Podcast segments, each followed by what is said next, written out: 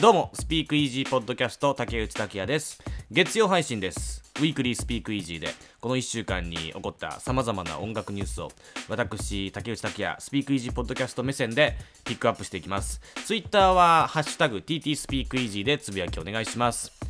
この1週間いろんな音楽ニュースがありましたがやっぱり大きいところはグラミー賞ですね。この1週間はグラミー賞の予想座談会っていうのをこのスピークイージーポッドキャストでは配信しましてあとはフェスティバルジャンキーポッドキャスト津田翔太郎さんのところにお邪魔してグラミーの話をしたり。で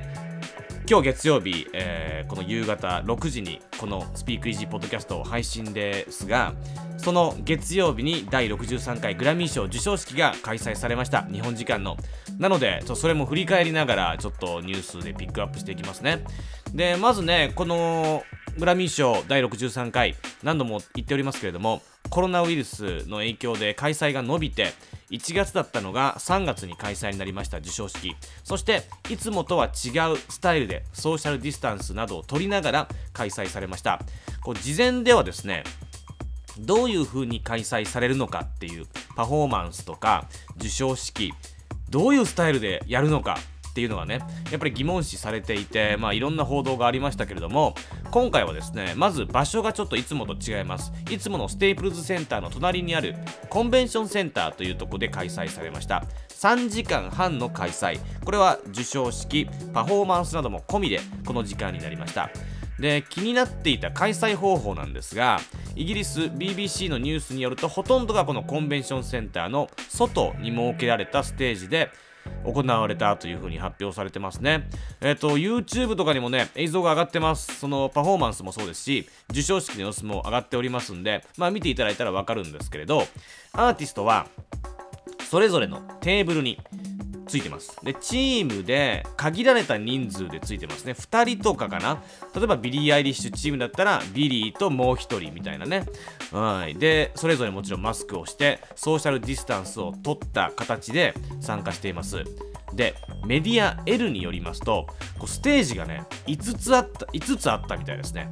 4つはパフォーマンス用。で1つはプレゼンター用っていうあの言い方なんですけれども授賞式用になるのかな。だから4つはパフォーマンス1つは授賞式。でローリングストーン誌によるとこの5つのステージはほぼほぼ同じ大きさで円形に配置されていて隣り合わせになっていると。で1つのステージが終わった後に次のステージがアクティブになる。で45分ごとにアーティストが、えー入れ替わる部屋のアーティストが入れ替わる。こうパフォーマンスのことですね。でショー自体はレコーディングされたもの。そして生でやったもののミックスだったみたいでそれはあの、まあ、やはりリスクが伴うっていうところでそうなったみたいですね。これは事前の報道と一緒ですね、まあ、全てをライブパフォーマンスにするとスタッフも膨大な数になるので密という面でもそうですしこう、まあ、結構しびれるスケジュールでやってるのでショーを円滑に進行するためでもそういう風なやり方を取ったようですね。じゃあちょっと主要4部門我々予想しましたんで振り返っていきましょう。これあのーまだあの予想を聞いてないという方はですねぜひとも、えっと、1つ前かな1つ前のエピソードで私竹内拓也とフェスティバルジャンキーポッドキャストの津田翔太郎さんと FM802DJ バンちゃんでサブウェイデイドリームドラムのかなちゃんで予想してますんでワイワイとこれをまあぜひ聞いていただきながら、はい、ちょっと答え合わせしようかなと。こ答え合わせはね、本当なら4人でワイワイやれればよかったんですけれど、あのーそれぞれ皆さん忙しいんで、私一人で寂しくやるっていうことにしようと思っております。なので僕がちょっとね、あのー振り返る、僕だけで振り返りますね。えっ、とね、まずですね、あの全体の概要で言うとですね、驚きの外れ率になってますね。こんなにも外すメディアはあるのかっていうぐらいの外しっぷりですね。はい。主要4部門なので、まあ、それぞれが4つずつね、はい、あのー予想してるわけですけども、驚異の外れ率、正答率となってます。じゃあちょっとまずはベストニューアーティストから振り返っていきましょう。まずベストニューアーティストなんですが、津田翔太郎さん、で、バンちゃん、かなちゃん、この3人が同じアーティストに投票しました。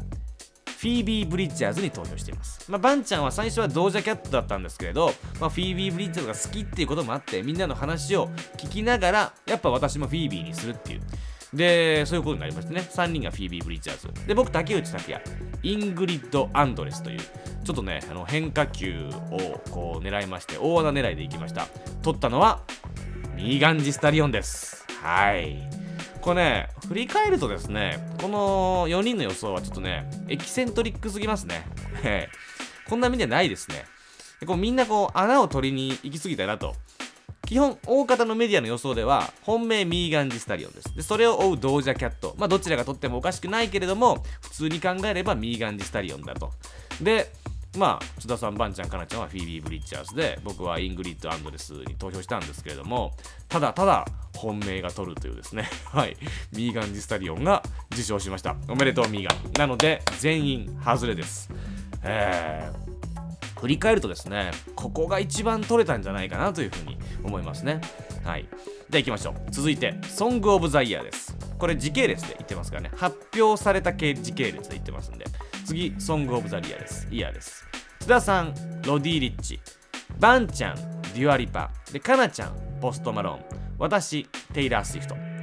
取ったのはは I can breathe ということで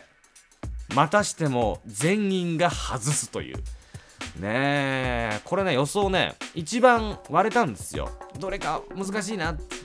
全員なんかこれじゃないかな。全員4人割れたんですけど割れて散ったのにもかかわらず全員外すというですね。まあこれも 厳しいですね。でもまあここはねやっぱ難しかったかなっていう感じがします。うん。歯にねこれ入れている予想している大手メディアもありましたが、まあ、大方はやっぱデュアリパテイラー・スウィフトっていう仲があったのでというところがあったのでちょっとこれは予想が難しかったなっていう感じがしますね、まあ、とにかく全部外しました。でまあ時系列で言うとあのーベストニューアーティスト発表されて、ソングオブザイヤー発表されて、我々 LINE4 人グループありますんで、そのグループで、あのあ、外した、また外した、また外したってこう、ね、あの連絡を取り合ってるわけですね。そんな中、アルバムオブザイヤーです。えっとね、あのここまで来るとですね、まああの、なんか自分が当たってほしいっていう気持ちもあるんですけど、誰か一人でも当たれっていうこのままじゃまずいぞっていう気持ちにちょっとなってきた中でのアルバムオブザイヤーですね。まず津田さんとかなちゃんがデュアリパ。でバンちゃんがハイム。で私竹内拓也テイラー・スウィフトと予想しました。取ったのはテイラー・スウィフトフォークロア。はい。ということで私竹内拓也一つ当てました。ねもうここは順当ですからね。まあまあまあ当たったかなという感じですね。よかったよかったという。はい。そして最後がレコード・オブ・ザ・イヤーです。でレコード・オブ・ザ・イヤーは津田さんがビヨンセ。でバンちゃんとカナちゃんデュアリパ。私竹内拓也ダ・ベイビー。取ったのがビリー・アイリッシュ Everything I Wanted いやーこれはでもですね難しいですよ。当たらないですね。特にレコード・オブ・ザ・イヤーは大手メディアでビリーに予想してたのは僕ちょっと見てないですね。うん。だからまあということで4つ4人が4つずつ予想して計16予想があったわけですけどそのうち当たったのは僕のアルバム・オブ・ザ・イヤーのみということで16分の1はい、えー、僕が1つ当ててあと全員外すという。ここ10年ぐらい僕予想やってますけどね番組とかで驚異の外れ率となりましたお疲れ様でしたっていう感じですね。えー、ちょっとまあでもこの予想だけ振り返ると、僕あのまあグラミーのね、ちょっと批判じゃないですけど、まあ、いろんな話をね、えっと、津田さんともしましたけれども、やっぱりまあノミネートで疑問が結構あります、毎年ね。まあ、今年は特にウィークエンドのことがあったのでありました。で、今回その受賞したアーティスト、やはり、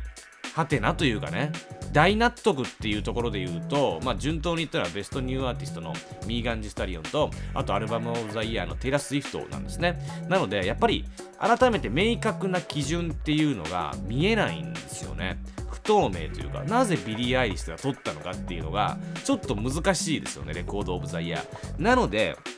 なんか予想予想当てる自体にはあんまりやっぱ意味がないなっていうのがこう最近の僕の気持ちですね。なんかやっぱり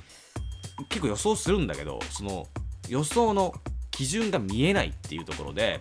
ただまあ予想をこうやってするとワイワイ楽しくてグラミーをより楽しめるっていうそういう意味ではなんか予想したら楽しいなっていう風にちょっと思っていますね。うん。で、ツイッターでは、ハッシュタグ TTSpeakEasy でつぶやきありがとうございます。吉田小鶴さん、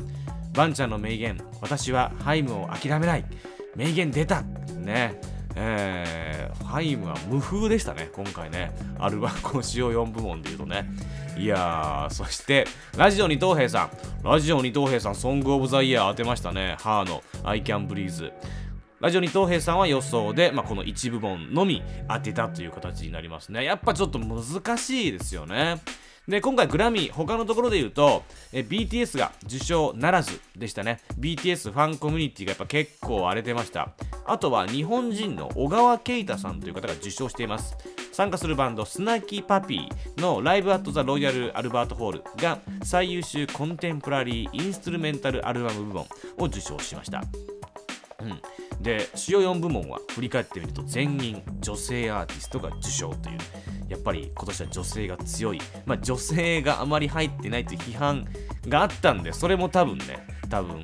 この投票に影響を与えたんだろうなと思います。あとはやっぱり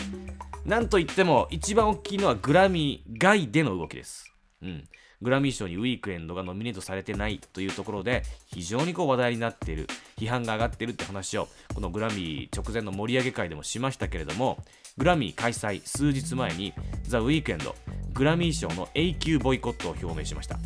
ここまでのアーティストがスーパーボールのハーフタイムショーを務めるアーティストがアメリカまあ言っても音楽賞音楽最大の権利でもあるグラミー賞の永久ボイコットを表明。今後自分の作品のグラミーに応募しない。これはね、まあ、革命的なうーんまあ一つのニュースですよね、まあ、これがやっぱり今年のグラミーでは一番のニュースかなというふうに思います。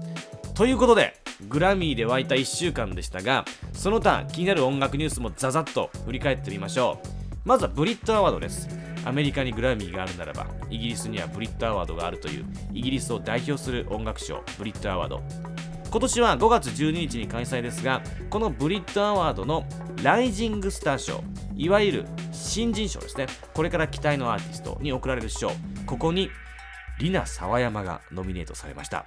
これ日本人です。はい。完全なる日本人で、新潟生まれ。で、4歳の時にロンドンに移住したんですけれども、ここに選ばれた日本人は初ですね。すごい誇らしいです。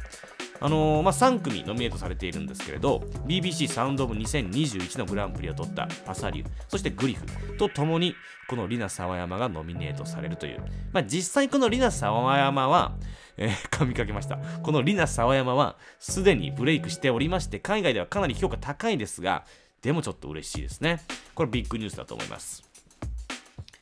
そして、ポール・マッカートニーの再構築アルバムが4月にリリースされることが発表になりました。ポールが昨年リリースしたアルバム、マッカートニー3。このアルバムをポールが選んだミュージシャンが再構築したアルバムです。